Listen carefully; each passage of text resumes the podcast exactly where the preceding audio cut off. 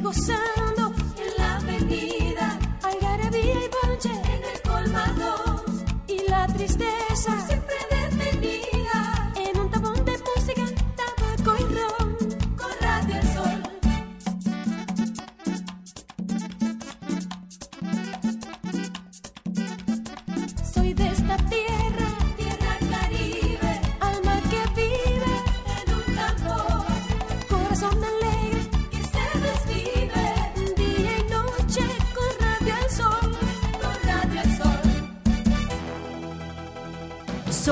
presenta la economía y la geopolítica desde otra perspectiva en Aprender Volando con Gloria Álvarez.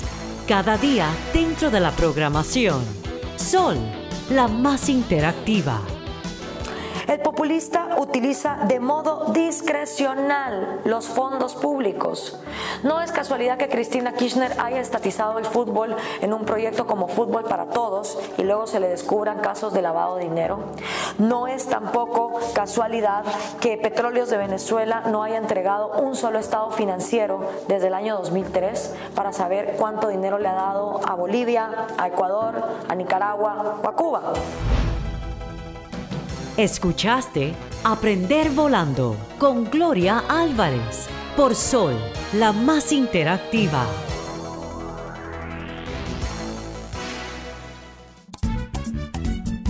Soy de esta tierra caribe, alma que vive en un tambor, cuerpo de mar y arena que recibe, bailando alegre el señor sol, pedacito de isla azul y verde,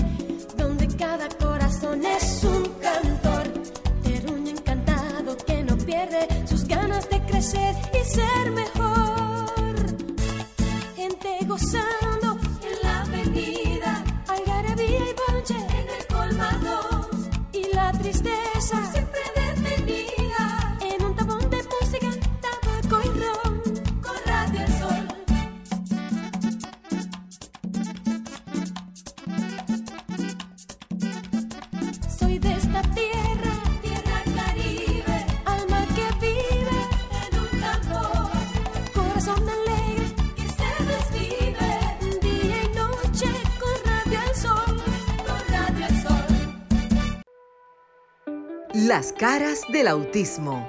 Auténticos, unidos, inigualables, sinceros, maravillosos y originales. Todas las facetas de un mundo diferente y especial en Las caras del autismo con Sofía La Chapelle por Sol, la más interactiva.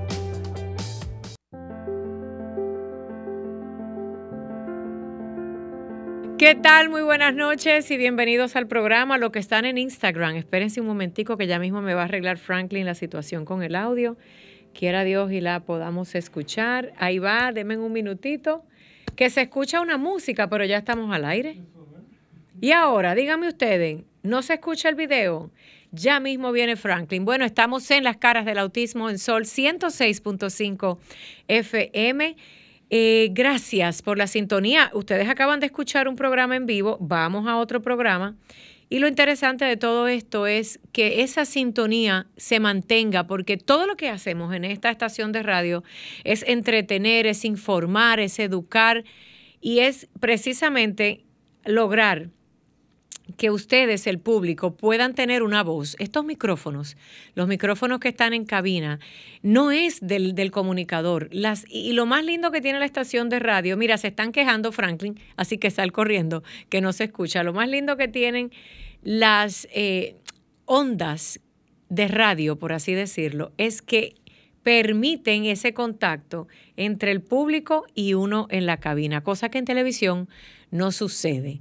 Siempre hablamos aquí de base del autismo, pero también hablamos de otras condiciones de vida y no hablamos solo por hablar. Tenemos una llamadita. Buenas noches, ¿qué tal? Y bienvenidos al programa. Muchísimas gracias.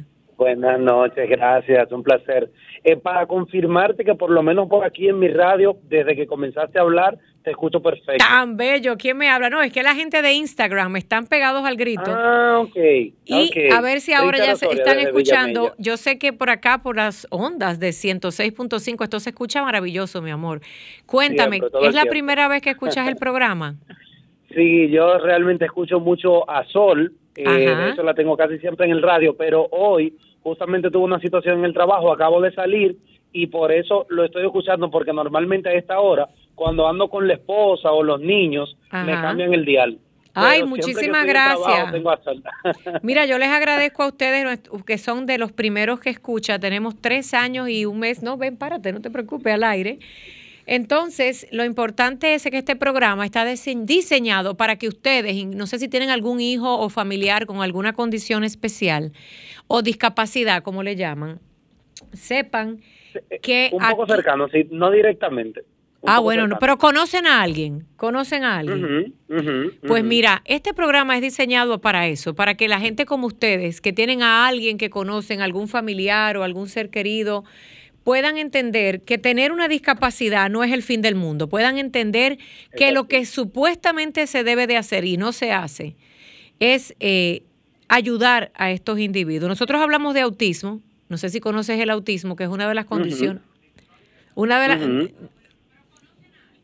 Eh, las condiciones de vida. Perdón, perdón que te interrumpa. Yo trabajé en una en una institución que le da apertura y de hecho pude. Yo conozco más niños autistas, pero conocí adultos autistas que trabajaban y de hecho eran personas muy eh, cumplidoras en lo que hacían. No quizás el darle una instrucción no era como que normal, pero, pero no era difícil tampoco. Ahora, cuando se le daba una instrucción, recuerdo puntualmente, un chico, no recuerdo el nombre honestamente, pero se le daba una instrucción y tú puedes estar segura que la cumplía tal cual se le dio la instrucción sin tener que volver a hablar, quizás ya no, no hacía nada adicional, pero te lo hacía perfectamente, perfectamente, y eso me llamó mucho la atención porque no había tenido un acercamiento con, con, una persona con esta especialidad, de verdad. Mira, pues te agradezco ese comentario porque precisamente las personas con autismo, ¿dónde fue eso? Tengo a Maritza Botier en línea, pero es importante que escuchemos al público. Maritza, dame un minutito. Eh, yo, yo trabajaba en el supermercado Bravo, valga la cuña. Eh, Miren, esto, esto es producción en vivo. Ajá pero pero de verdad que le, le dan apertura porque todavía siguen contratando, ya no trabajo allá, pero lo siguen contratando y en su momento, eh, como te digo, tuve la oportunidad de trabajar con sordomudos, con autistas, eh, creo que básicamente eh, estas dos especialidades, pero fue un placer para mí, de verdad, poder conocer esa forma que es diferente, es especial, pero, pero es buena, es buena. Mira, gracias por tu comentario. Y sí, lo interesante de este programa es escuchar eso, que hay también compañías privadas y empresas que dan la oportunidad para que esas personas trabajen. Continúa en línea, ya tenemos a Maritza Botier, que es nuestra co-conductora y mi amiga, la mamá de Lucas, que tiene autismo, la eh, persona que ahora está trabajando en el CONADIS, que es esa entidad de gobierno en República Dominicana que vela por los derechos, los servicios de las personas en el llamado sector discapacidad. Maritza, buenas noches, bienvenida.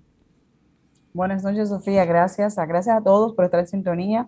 Nosotros agradecidos de Dios que nos da la oportunidad desde nuestros hogares en el día de hoy, poder llegar hasta Sol 106.5 impactar a todas esas familias con condiciones especiales. Yo siempre he dicho y he aprendido que la condición no la tiene un miembro, la tiene la familia. Y cuando lo veamos así, entonces vamos a hacer la diferencia. También Sofía está con nosotros ya nuestra invitada, que ya está en línea. ¿Quién, eh, eh, por favor, si nos presentas la invitada o quieres que yo lea quién es. Me dicen Franklin que en el Instagram no se escucha. Creo que vamos a tener que ver qué le sucede a este aparatito. Yo creo que yo moví algo, señores. Tengamos paz. Vamos a ver si ustedes me pueden escuchar a través del Instagram. Yo compré un aparatito que siempre se escuchaba. Quizás yo lo toqué y de repente se dañó. No tengas pena, Franklin, por aquí, mira, ahí. Pero como esto es en vivo, ¿verdad? Esto es en vivo, señores, y miren, los programas de radio y los programas de televisión tienen un factor y es que mientras sea en vivo y usted pueda mantener a ese público entretenido, todo está muy bien. Vamos a ver si es que Franklin dice que algo está pasando por allí. Maritza, ¿quién es la invitada que tenemos desde la ciudad, creo que es de Tampa, en el estado de la Florida, y que tiene un proyecto también que habla de eh, terapias de conducta, que habla de diagnósticos y eh, nos va a dar un poco del panorama de la comunidad latina. Quiero que entendamos que los latinos tenemos algo muy particular. Y es que cuando hablamos de autismo, pues eh, hablamos en el mismo idioma, cosa que no sucede quizás en otras lenguas, porque los servicios, aunque son iguales, nosotros los latinos somos muy particulares. Cuando hablamos de discapacidad, sufrimos desde un duelo, una tristeza, una vergüenza, y tenemos que cuidar precisamente cómo trabajamos como la comunidad latina. Así que bienvenida, Maritza, para que hables con nuestra invitada también. Bienvenida, gracias. Eh, bueno, como nosotros somos tan, ¿verdad? Tan versátiles, nos encanta que sean ellos que se presenten. Vamos a dar la oportunidad a Mavi que se presente. Hola Mavi, ¿cómo estás? Hola, ¿qué tal? Maritza, ¿cómo estás? Gracias a Dios se nos dio, porque teníamos un sábado que nos conectábamos, no podíamos. Pero señores, esto es toda una estrategia para poder llevar a ustedes eh, contenido de calidad, pero sobre todo a personas que se ocupan por la condición. Mavi, dile al público quién tú eres. ¿Qué tal? Muchas gracias primeramente Maritza y Sofía por tenerme en el programa. Eh, como dice Maritza, nos ha tomado varias veces coordinar los horarios, pero aquí estamos, aquí estamos y, y bueno, a ver, eh, yo soy la doctora Mapi Chávez Askins. Eh, yo llevo eh, ya casi 29 años trabajando en el campo del autismo, principalmente en intervención temprana. Y sí, siempre advocada no solamente a trabajo con niños con autismo, sus familias, los profesionales interesados en el campo, pero específicamente con la población de habla hispana. Eh, yo originalmente comencé trabajando eh, en Nueva York, que es donde me gradué eh, con el doctorado en, la intervención de niños con autismo, pero luego, por cosas de la vida, regreso a Latinoamérica, a, Perú, que es donde yo nací, con la intención de llevar esa calidad de servicios que, tenemos en, muchas ocasiones disponibles en, en Estados Unidos o en Canadá, a nuestros países eh, de habla hispana.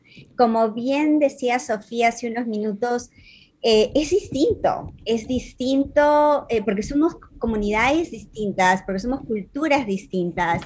Em, es distinto cómo se percibe por la comunidad en general. A ver, no que todo sea perfecto en los países de habla inglesa o en las comunidades de habla inglesa, pero sí hay, número uno, una diferencia en términos de aceptación, en términos de comprensión para con la familia del niño eh, que presenta las dificultades.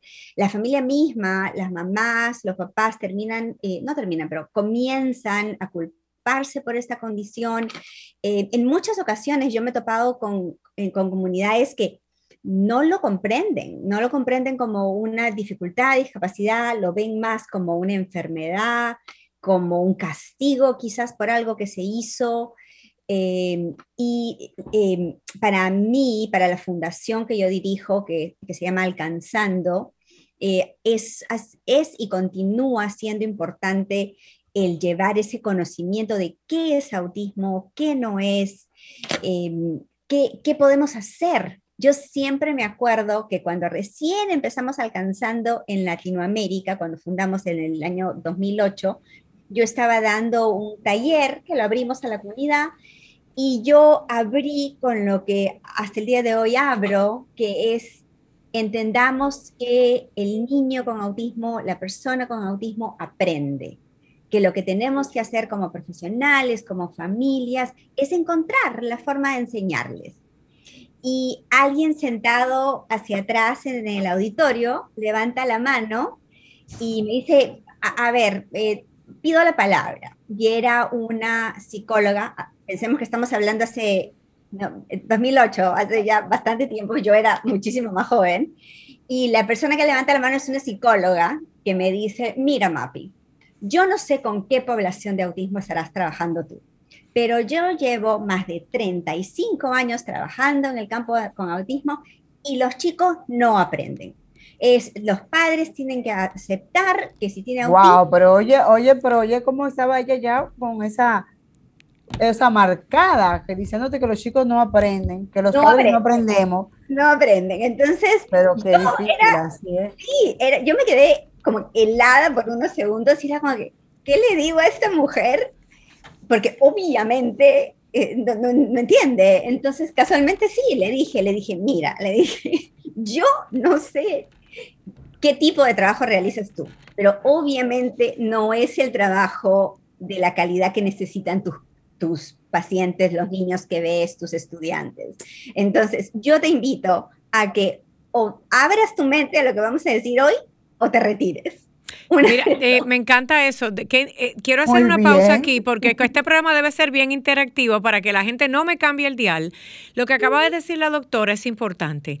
Mira, a veces las personas que hablamos de autismo, o sea terapeuta, sea médico, sea un activista, sea quien sea que esté dando un taller o una charla, nos enfrentamos con este tipo de personas negativas y cerradas incluso dentro del mismo gremio, del mismo grupo de personas que trabajamos por mejorar la inclusión, la educación para el llamado sector discapacidad, nos encontramos con estas mentes cerradas o esta gente tan de derecha o de izquierda que, por ejemplo, creen eh, en sanaciones eh, mágicas y milagrosas, en productos mágicos y milagrosos. Está esa gente como esta persona que dice, pues yo no sé con qué gente tú has estado trabajando de autismo que no pasa nada y no aprenden nada, porque hay gente que llega a un lugar donde hay un grupo de personas que tienen sed de información, que están desesperados por aprender y aparece esta manzana podrida, como yo le llamo, a dañar el ambiente, la atmósfera educativa.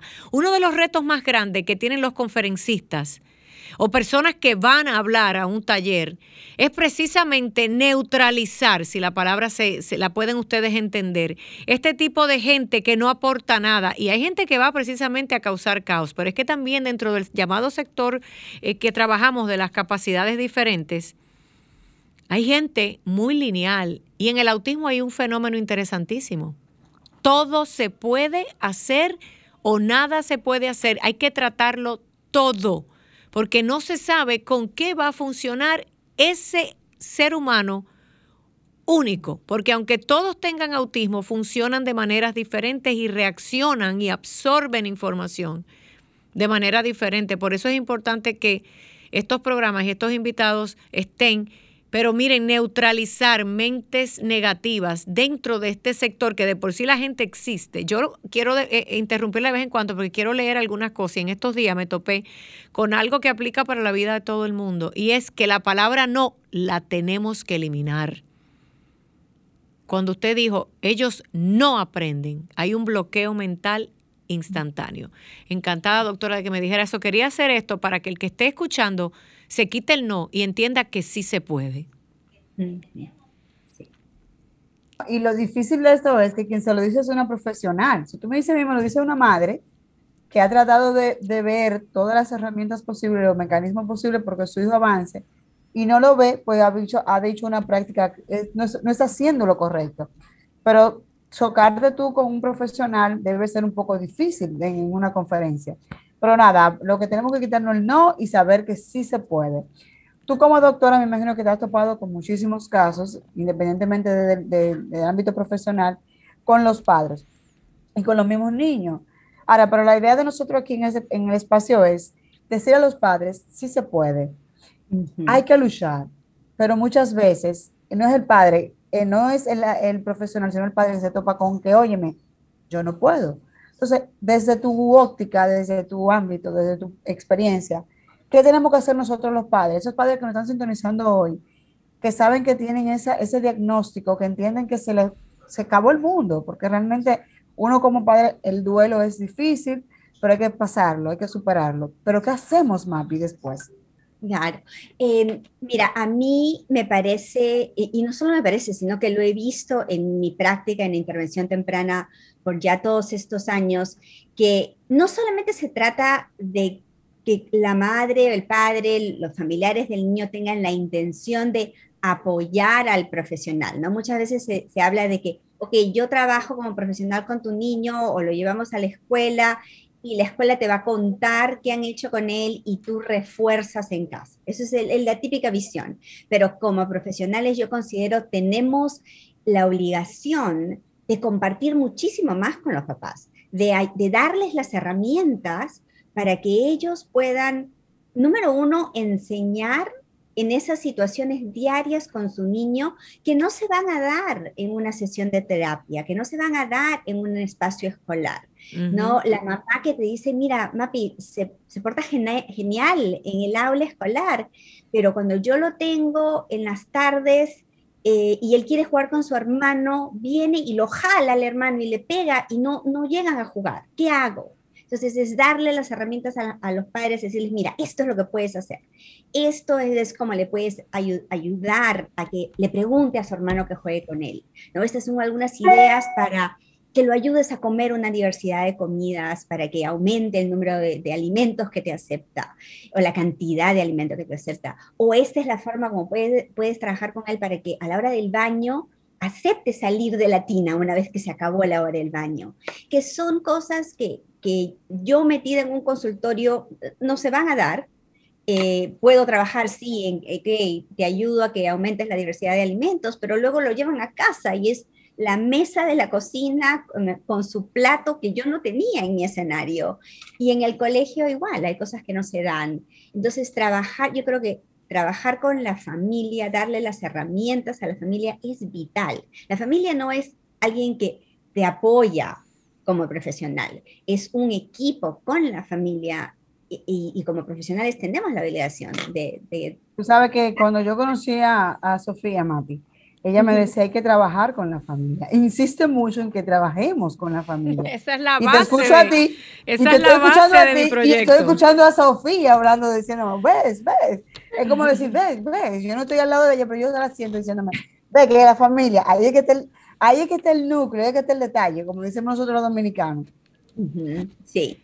Sí, sí. Y lo interesante es que, a ver, cuando yo empecé a trabajar en el campo del autismo en, a, principios de, los años 90, eh, en esa época, y eso, yo empecé a trabajar en Florida, con niños, en ese tiempo con niños y una mezcla habla hispana, porque yo era bilingüe, pero también niños de habla inglesa.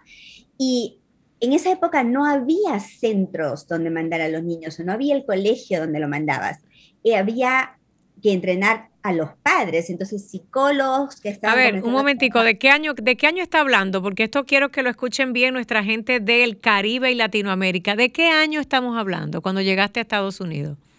Bueno, yo llegué a Estados Unidos más pequeña. Yo llegué a Estados Unidos a mitad de los 80. Em, pero luego, eh, cuando empiezo la universidad, comienzo a trabajar con niños con autismo. No, me refiero a cuando el fenómeno de que no, no habían centros completamente especializados y había que buscar una esquinita aquí o una terapia allá. No estamos hablando de hace 20 años, ¿verdad que no? Estamos hablando de los años 90. Exacto, quiero que la gente escuche bien esto, porque en Latinoamérica y el Caribe siempre se ha hablado de que me voy para Estados Unidos y para Europa y aquí no pasa nada y allá es que lo tienen todo. Señores, hablando de autismo, yo no estoy hablando de otras condiciones que por historia, como el síndrome de Down, parálisis y otras, sabemos que están muy adelantadas todo, la ciencia, las terapias y el protocolo de trabajo. En el autismo todavía en los años 90 estábamos apenas en estado de embrión. Sí. En Estados Unidos apenas ahora están dando los primeros pasos. Y usted dirá, qué exagerada, Sofía. Bueno, váyase a las Naciones Unidas. Mire, haga su trabajo. Busquen la internet que apenas estamos dando los primeros pasos en Estados Unidos. Y en Latinoamérica, ¿quiere que le diga algo? Y el Caribe estamos en el embrión. Trabajar por el autismo, no, estoy separando el plato ahora de otras condiciones. Todavía estamos con el feto en el vientre eh, cuando hablamos y comparamos con recursos y servicios. ¿Por qué digo esto? Porque aunque bien es cierto que hay muchas o pocas organizaciones sin fines de lucro, en cada país, cójalo del país que usted esté escuchando esto, Estamos hablando de servicios para una nación, para un país completo, para Honduras, para Guatemala, para Chile, para Ecuador, para República Dominicana. Estamos en estado embriónico. y falta parir, falta gatear. Yo no estoy hablando de caminar como están en Estados Unidos. Eso significa que se tienen que poner las pilas, que tenemos como gobiernos, como país, que señores, tomar el autismo en serio. Es como que déjame ver para cuándo. Déjame ver. Gracias a Dios que yo me voy a poner tinte porque las canas me van a seguir llegando para poder seguir tocando las puertas. Y ojalá eh, hay una llamadita, permiso. Buenas noches, bienvenido a las caras del autismo. ¿Qué tal? Buenas noches. Tienen que bajar el radio. ¿Qué tal? Hola, buenas noches. Se escucha mal. Ah, caray, parece que alguien marcó sin querer. Espérame. Señores, marcando al 1809-540-1065. Se los puse por ahí en mis redes y el 1833-610-1065. Si usted está fuera de los Estados Unidos, eh, de República Dominicana, en Estados Unidos, en Europa, en donde te quiera, es gratis. Le decía que es bueno que sepan esto porque ese punto que nos ha dado la doctora de que en los años 90, hace apenas unos añitos, todavía no, no encontrábamos lugar y todavía, aunque las escuelas sí están trabajando más por el tema del autismo y hay muchos servicios públicos, estamos caminando. Falta, faltaría yo, yo creo que medio siglo, sin temor a equivocarme, 50 años más, para que el autismo por lo menos entre a la par en, servicios y educación con otras condiciones de vida. Da gusto sentarse en las Naciones Unidas, cuando hablamos del Día del Autismo, el día 2 de abril, y escuchamos al mundo, a, personas que vienen de todas partes del mundo, a decir qué están haciendo en sus países. Y sin temor a equivocarme, solamente cuando hablamos de Estados Unidos y algunos países, como nación, Estados Unidos, 51 estados, y Europa, uno que otras áreas, pueden traer propuestas reales y demostrar en serio, no maquillada la información, que de verdad hay un país que trabaja unido en todas las áreas. Doctora, en un ejemplo que me gustaría que usted diera, con tantos años bregando con el tema del autismo y familias, cuando usted trabaja con familias norteamericanas y trabaja con familias latinas, ¿cuál es la diferencia? Em, a ver, por, hay diferencias para bien para aceptar y, trabajar, las dos cosas. Aceptar y trabajar. Yo tengo una respuesta, pero yo quiero que sea usted que la dé. Vamos a hablar primero de cómo un norteamericano o de otra nación versus un latino acepta el diagnóstico del autismo. Sí, a ver, e, en, líneas generales, porque cada familia es individual, pero en líneas generales, en la familia eh, inglesa, le es más fácil aceptar que, tienen un diagnóstico, ok, me dieron el diagnóstico y ahora eh, comienzo a hacer algo. Correcto. En líneas generales, en, la, en la comunidad latina, en los países de habla hispana, hay mucho, no, no, vamos a esperar seguramente va a hablar más adelante. Gracias. Y, lamentablemente se mete todo el mundo, ¿no? La tía, la vecina, la prima, y todo el mundo opina. De que no, no, es que mi, el niñito que yo conocía de no sé quién fulanito, él habló a los cuatro años. Entonces, el tuyo va a hablar ya mismo, muchacha. Es que el hijo de mi vecina habló hace cinco meses, eh, a los cinco años. El latino, no, eh, lo lindo del latino es que somos tan metidos y tan atrevidos que opinamos en todo. Y por eso quería que usted lo dijera. Yo le, yo le dije, en una media, esto no es que, eh, estamos hablando como en general, porque yo quiero que ustedes entiendan que el programa de hoy con la doctora, porque tiene bastante material, hablamos como en una cosa completa. Y cuando nosotros los que trabajamos por esta condición y viajamos y vemos el mundo, nos damos cuenta que la, por lo menos para comparar algo, ¿no? El parámetro del norteamericano acepta más rápido la condición en general, en un por ciento más amplio. Y arranca a trabajar y no permite que nadie le opine nada, se queda parado en la brecha con el diagnóstico de un médico. El latino, por todas las razones anteriores, culturales, de pena, de vergüenza, religiosas y de metiche, de que son todos los demás y que todos opinan y, después nadie lo ayuda. Espérate, Maritza, que nadie ayuda porque todo el que opinó después se desaparece, ¿ve la doctora? Sí, Exactamente, dan su opinión y pasaron. Ahora, como tú bien dices, eh, Sofía, es, es, la, media, porque hay también ¿no? los extremos en ambas. Ahora, algo que yo sí quiero rescatar de las familias eh, latinas que se ponen las pilas y comienzan a trabajar, ah. es que el resto de la familia se involucra. O sea, si los tienen, a ver, y ahí yo lo veo desde el punto de vista de mi fundación. ¿No? Alcanzando, sí, basado en Florida, en Estados Unidos, pero nosotros damos servicios alrededor del mundo. Si hablas español, sin importar qué país vives, nosotros damos servicios a esa familia. Y sí vemos que las familias que se apuntan, porque el programa nuestro es bien intenso y yo los asusto desde el principio. Maritza, ¿viste? ¿Viste, Maritza, cómo es intenso y te asusto? Esto no es compaño tibio, porque si no, usted no arranca. no arranca. Y yo les digo a la familia. tiene ese mismo lema, doctora, ese mismo lema, ya lo tiene. Y esas familias se anota todo el mundo. Se anota la abuelita, el abuelito, la, la nana, la prima. Pero, pero claro, toma el decirle, señores, o nos ponemos las pilas, porque a mí no se hace nada. Doctora, yo me río porque da trabajo traer a la familia a que vivamos una vida del autismo porque todos tienen una opinión, pero cuando todos se integran, de verdad que sucede algo maravilloso, porque ahora vamos a hablar el positivo del, mire, estamos hablando de familias aceptando un diagnóstico. Cuando el latino recibe eh, ese impacto de tienes un hijo con autismo, es como una, es un velatorio y hay que pasarlo y todas las familias lo pasan. Entonces, comparado con otras razas y culturas, el, el latino como que hace un lío del pero un lío de 10 pares y se vuelve todo el mundo loco y todo el mundo opina. Y después, ¿qué pasa en, para los que aceptan, verdad? Esa, esa conmoción y esa locura y todo el mundo opinar. Y se ponen las pilas, como dice la doctora, y decimos, y empezamos a trabajar, pasa algo maravilloso y es que todos ayudan.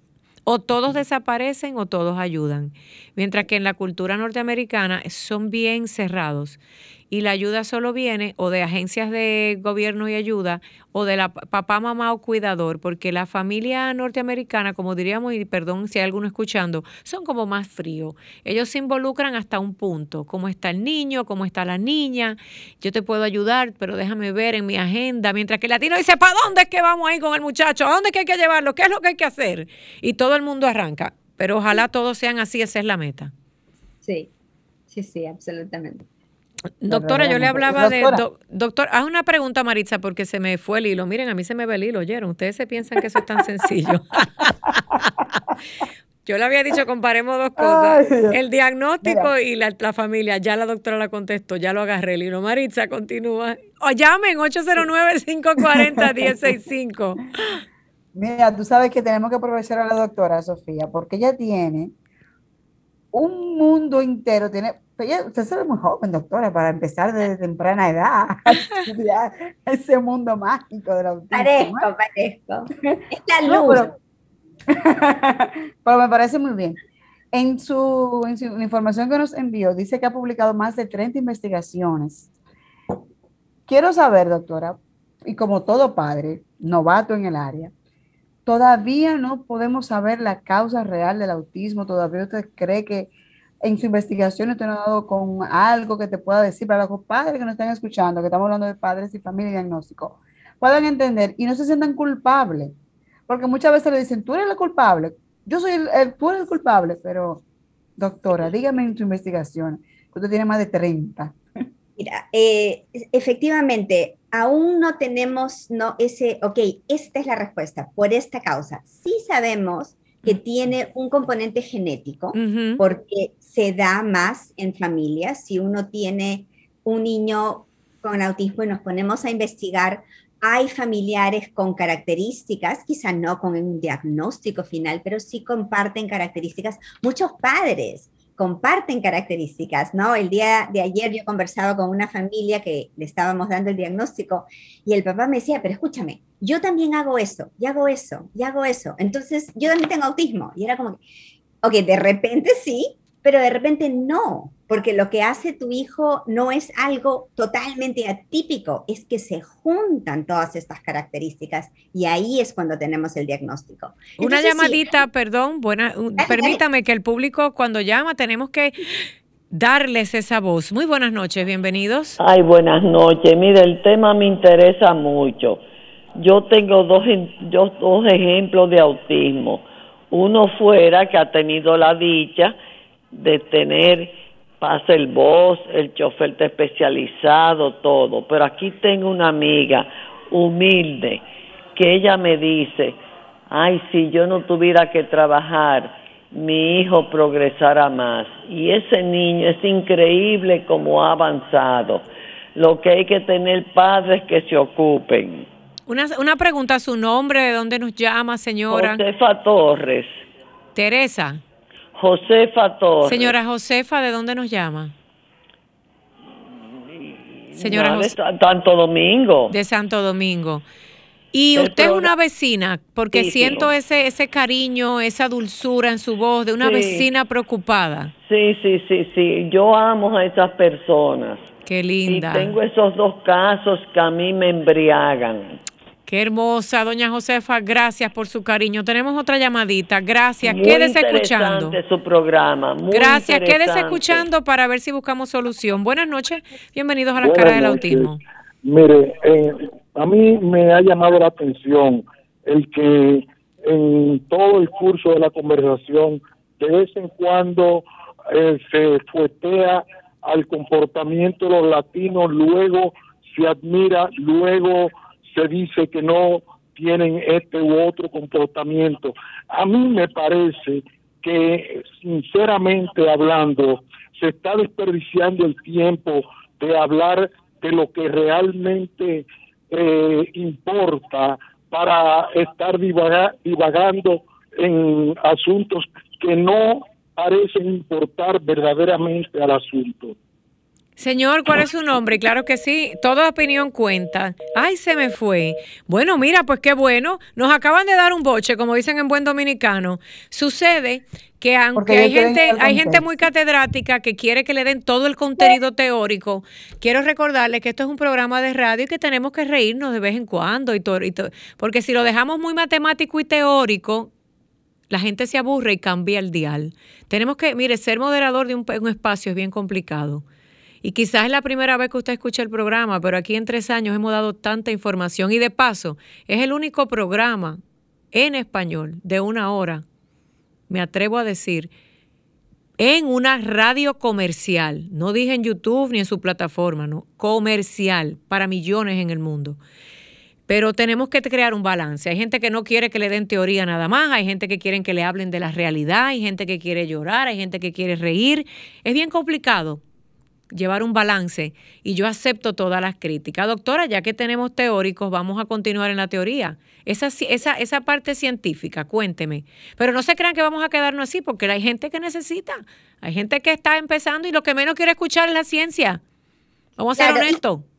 Sí, y sabes qué me encantaría, y sé que el señor lamentablemente colgó antes que pudieras preguntarle, pero ¿qué quería saber él? O sea, para eso lo tenemos abierto a, llamadas, así que señor, si no nos vuelve a llamar, al menos escriba su pregunta. Ay, no, no, que nos llame para que le pregunte directamente a usted o a nosotros cuál es esa interrogante. Me imagino que tiene que ver con el diagnóstico. Hay mucha gente curiosa de que si esto lo heredo porque es por espermatozoide, por un genético, por si yo estoy embrujado, porque vaya, hay todo tipo de tesis y teorías, tesis, teorías la causa del autismo 100% comprobada no existe. El mundo, como la doctora, siguen trabajando especialistas a nivel mundial. Así que si usted ya está llamando aquí para que le digamos por qué su hijo tiene autismo, no se lo vamos a decir, porque nadie tiene derecho, y mucho menos una persona que no es un médico, a decir, el autismo es porque tienes un cromosoma X dañado. Hay, apuntan estudios. Continúe, doctora. Sí, y efectivamente, sabemos que hay un componente genético, pero no sabemos qué otras variables juegan un rol ahí para que el niño pues nazca con esta condición del autismo. Ahora, lo que sí sabemos... Creo que está llamando el señor, doctora. Ahí está. Buenas noches, bienvenidos a las caras del autismo. Adelante, no desmayen, luchen, luchen. Bella, ¿quién nos habla? Josefa Torres. Doña Josefa, usted está pegada en el dial. Que desmayen. Sí, señor, porque me interesa mucho.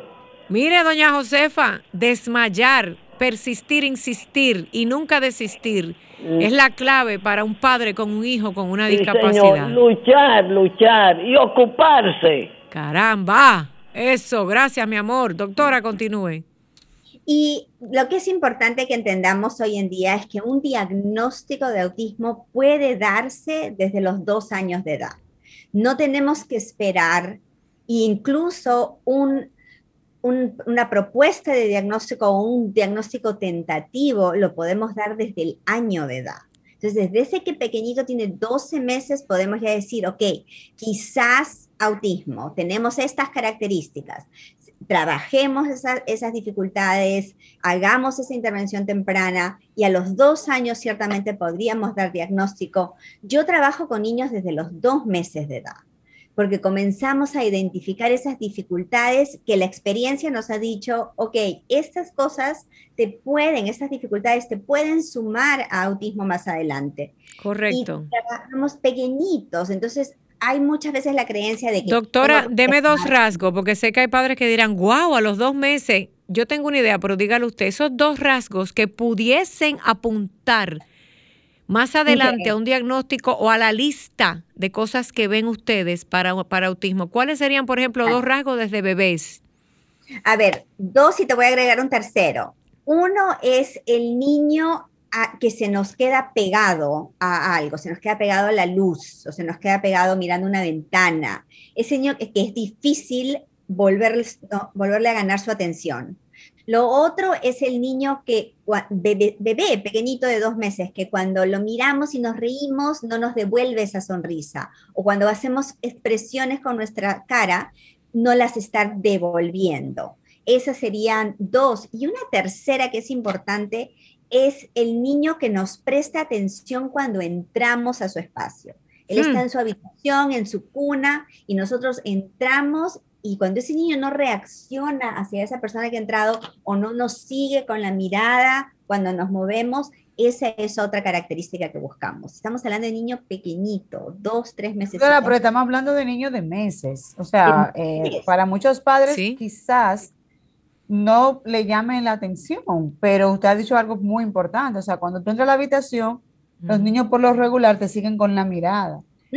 Cuando no hacemos eso, o sea, cuando no veo que pasa eso, pudiera eso ser como un punto que me pudiera llamar la atención y Ujú. decirme, ok, Sí. algo pasa aquí. Sí, sí, Maritza. Importante. ¿eh? Exactamente, exactamente. Y, y de ahí, pues, vamos Otra a llamadita, estoy esperando la llamada del señor. Buenas noches, bienvenido a las caras del autismo. Buenas noches, ¿qué tal, jóvenes? Excelente, gracias a Dios. Diga usted. Ah, ah, no, una grata sorpresa eh, eh, me he llevado porque como siempre escucho el eh, sol por a la salida del trabajo, pero raramente a esta hora, pero me he encontrado con esta sorpresa porque eh, yo tengo un niño eh, recientemente diagnosticado con Mm. TEA. Wow. Exacto. Wow. Entonces, sí.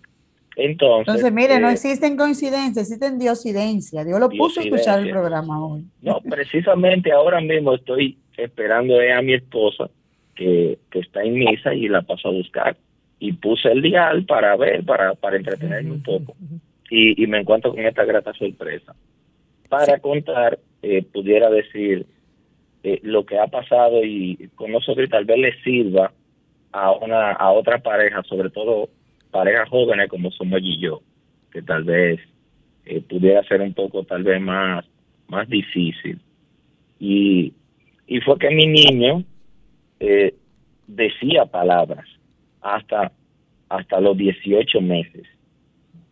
Y a partir de los 18 meses comenzamos a ver un retroceso y y, y, y- pudimos ver, observar.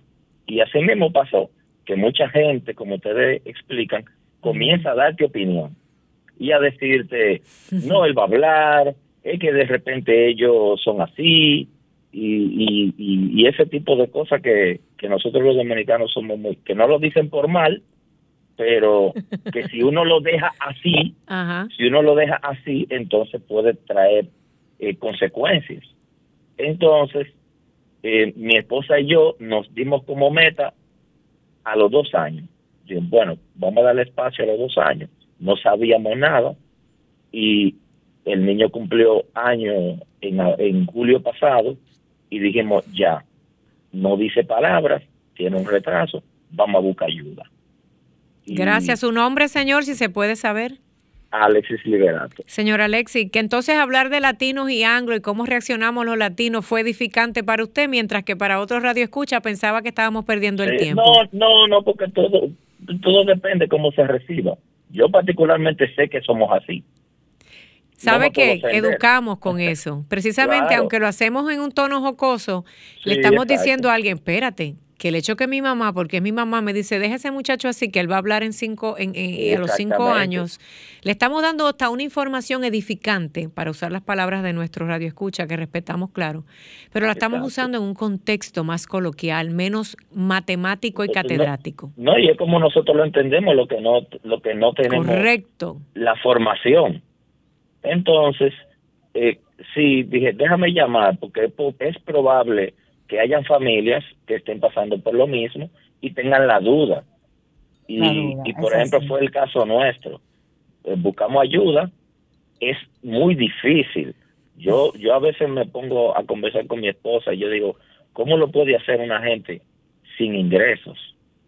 ¿Cómo lo puede hacer? Y mira que, que, tan importante, Sofía, es su llamada porque es un padre. Por lo regular somos las madres la que andamos detrás de esa, de esa información. es importante ver que es un padre ocupado, exactamente, es un padre ocupado. Mapi, en ese caso, que le puede Gracias, señor, y continúe escuchando. este es, este programa es para ustedes todos los sábados y pase por el CONADIS, que Maritza está allí. Inscriba a su hijo que hay un programa especial para unas cosas que vienen más adelante. Ah, muchísimas gracias. Gracias igual. Mapi, eso le pasa a muchas familias igual. O sea, ven que sus hijos actúan, digamos, de manera normal, como actúan los niños, pero sin embargo, de una manera u otra dejan de hablar, eh, pierden la mirada, dejan de compartir. ¿Qué pasa en ese caso? O sea, ¿por qué puede pasar eso? Si se supone que mi hijo hacía todo lo que se supone que debe hacer y de repente, uff, se apagó la luz. claro. dominicano. Hay dos, hay dos escenarios ahí que pueden estar ocurriendo. Hay algo eh, que se llama autismo regresivo o, características de autismo regresivo. Y sí, son niños que incluso cuando tú evalúas eh, videos, porque hoy en día grabamos todo momento de los niños, tú evalúas esos videos de cuando tenían seis meses, cuando tenían un año, y efectivamente, sí, y es, eh, no es este regresivo, perdón, es desintegrativo, ya cambié la palabra, autismo desintegrativo. Entonces, el niño sí estaba desarrollando todas sus habilidades y comienza a perderlas. ¿okay? Los casos como ese son muy pocos, muy, muy pocos, y, esa es, es una forma eh, de, no quiero decir una forma de autismo, pero una característica de autismo que, que, es bastante compleja de trabajar. ¿Por qué? Porque el niño gana y pierde, gana y pierde habilidades. Pero lo que es más común es que el niño sí haya ganado habilidades en ciertas áreas. Entonces, ha habido algunas áreas que quizás no le damos tanta importancia, no nos hayamos percatado, pero sí se veían esas características de autismo, pero ganaron habla, que es lo que más nos llama la atención. Entonces, este niño ya estaba diciendo palabras, incluso comenzó a juntar, y al año y medio, ese, ese ese mes mágico, ese, punto mágico, 18 meses, comienzan a dejar de usar esas palabras o incluso a jugar de, de, ya no de la manera que esperarías para un niño de 18 meses. Pero en la gran mayoría de los casos puedes volver a esos videos de 10 meses, de un año, y ver que habían características que nos iban indicando que había una dificultad. Entonces quizás el juego no estaba al nivel esperado para su edad, quizás la forma en la que jugaban, eh, ¿no? El niño que le encanta ser ordenado, ordena en lugar de jugar, ¿no? o, el niño que a quienes se le hace difícil interactuar con una diversidad de personas, o a quien ya había ciertas eh, temas sensoriales que estaban ahí presentes, pero decían, uy, es que no le gusta este, este tipo de comida, o no le gusta entrar a la arena. Entonces ya veíamos algunas características. O que le den besos, no le gusta que lo besen. Como nosotros los latinos somos tan abrazadores y tan besucones, El niño que te pone en el stop.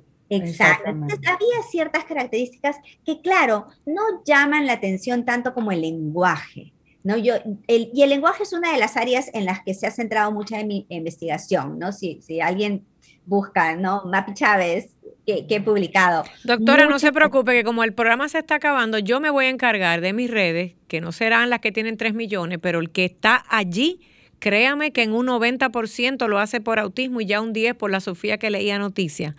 Para que busquen todo eso, porque es imposible que en un programa que ya se está acabando hablemos de las 30, 30. Eso sí, yo quisiera que usted se comprometiera con nosotros a hablar del tema. Quiero regresar, señores, al tema de los padres. Yo sé que el diagnóstico es importantísimo. Tenemos otra llamadita. Gracias a ustedes, el público interesado en aprender. Muy buenas noches. ¿Qué tal? Buenas. Eh, yo quiero saber, una persona con autismo ya adulta, 20 años, 21 años, ¿cómo se comporta? Igual que una persona, si fue tratado desde la infancia, tiene algunas características que dejó de hacer, pero continúa con otras y necesita lo mismo que una persona que acaba de recibir un diagnóstico. Porque las personas con autismo nunca van a dejar de tener autismo. Las personas con autismo, desde que nacen, desde que son diagnosticados hasta que mueren, van a necesitar el apoyo. Lo más importante que yo le puedo decir a usted y a todo el que escucha es que, al igual que cualquier otra condición de vida o discapacidad, estos seres humanos maravillosos, y más en el autismo que es tan incomprendido y tan misterioso, necesitan de todos nosotros, de algo tan sencillo como no juzgar y preguntarle a un padre, ¿en qué te puedo ayudar? Yo creo que esas son las cosas más básicas. A veces los médicos como la doctora y personas como yo que a veces nos volvemos locos buscando tantas ayudas y tantas informaciones, nos volvemos locos pensando que, que, todo, de, que todo puede ser y todo, todo. Y a veces me freno y digo, caramba, si simplemente nos dijeran en qué te puedo ayudar. A veces no es al niño, a veces no es al adulto con autismo, es los padres. Y quiero regresar a los padres y a los cuidadores.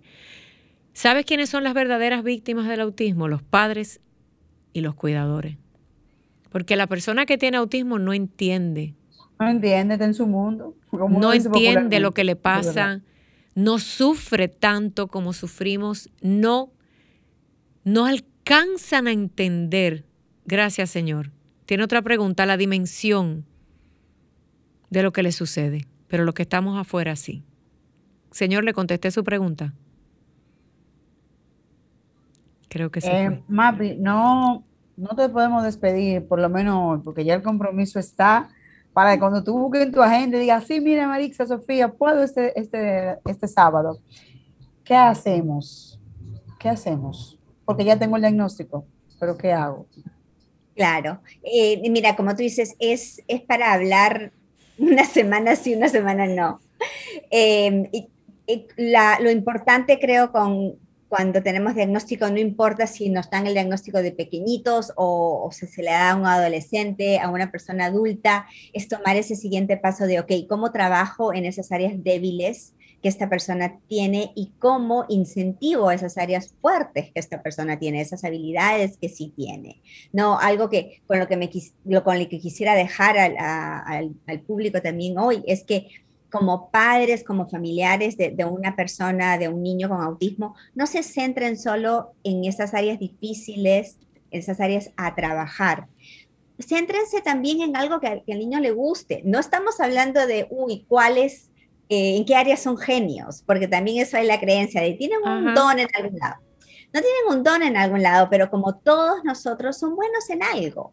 Y, y busquemos y démosle las oportunidades de, de repente es tocar el piano o aprender a tocar el piano, de repente es armar rompecabezas, de repente es pintar, pero también dejémoslos y démosle oportunidades de pasar tiempo desarrollando aquellas habilidades que sí se les da fácil, que sí em, se encuentran algo, algo positivo, porque imaginémonos todos nosotros que si nos pasamos el día haciendo cosas que no son difíciles, ¿no? Qué, qué, pobre sería nuestra calidad de vida si eso es lo que hacemos. Así ¿no? Todos tenemos ese ratito de no sé, sentarnos con nuestro libro solitos o, o de nadar, porque es lo que nos gusta hacer. Entonces, el, el diagnóstico no cambia, que sea ser humano, que tienes derecho a lo mismo. Gracias, doctora gracias. Yo sé que los doctores y ustedes que trabajan y tienen esas organizaciones, pero en realidad sí que quisiéramos robarle más de su tiempo. Y vio como el público es bien homogéneo y algunos no, y perdón, y bien ecléctico y va gente y viene.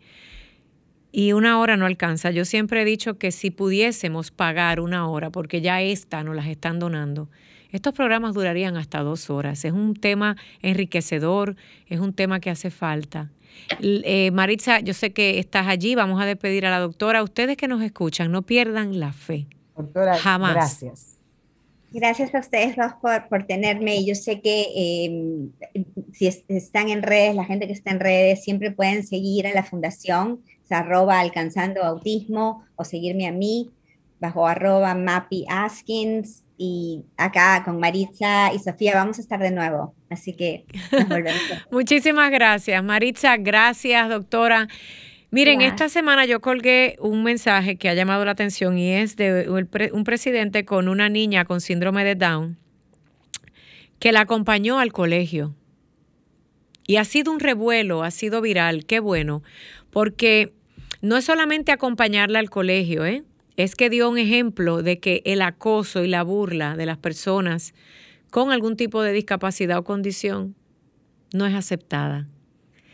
Gracias a ese presidente eh, que tomó de la mano a esta niña y la llevó al colegio, sentando una pauta a nivel mundial, porque creo que nunca antes ningún presidente ha llevado una niña o niño con alguna condición a la escuela junto con sus padres en la mañana. Fue el presidente de Macedonia del Norte, que acompañó a Embla Ademi, se llama su nombre.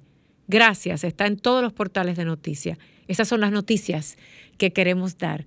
Llenarlos de esperanza, padres y madres con un hijo con algún tipo de condición o un ser querido, no importa que sea un hijo si naciste o la vida te sorprendió, no estás solo. Siempre vas a tener alguien que te va a decir sí se puede. Con eso los dejo. Muchísimas gracias y será hasta una próxima entrega en Sol 106.5 de las caras del autismo. Que Dios me los bendiga. Buenas noches. Mantente conectado a nuestro programa en las redes sociales. Búscanos y síguenos en Facebook, Instagram y YouTube como Sofía La Chapelle TV. Las caras del autismo por Sol, la más interactiva.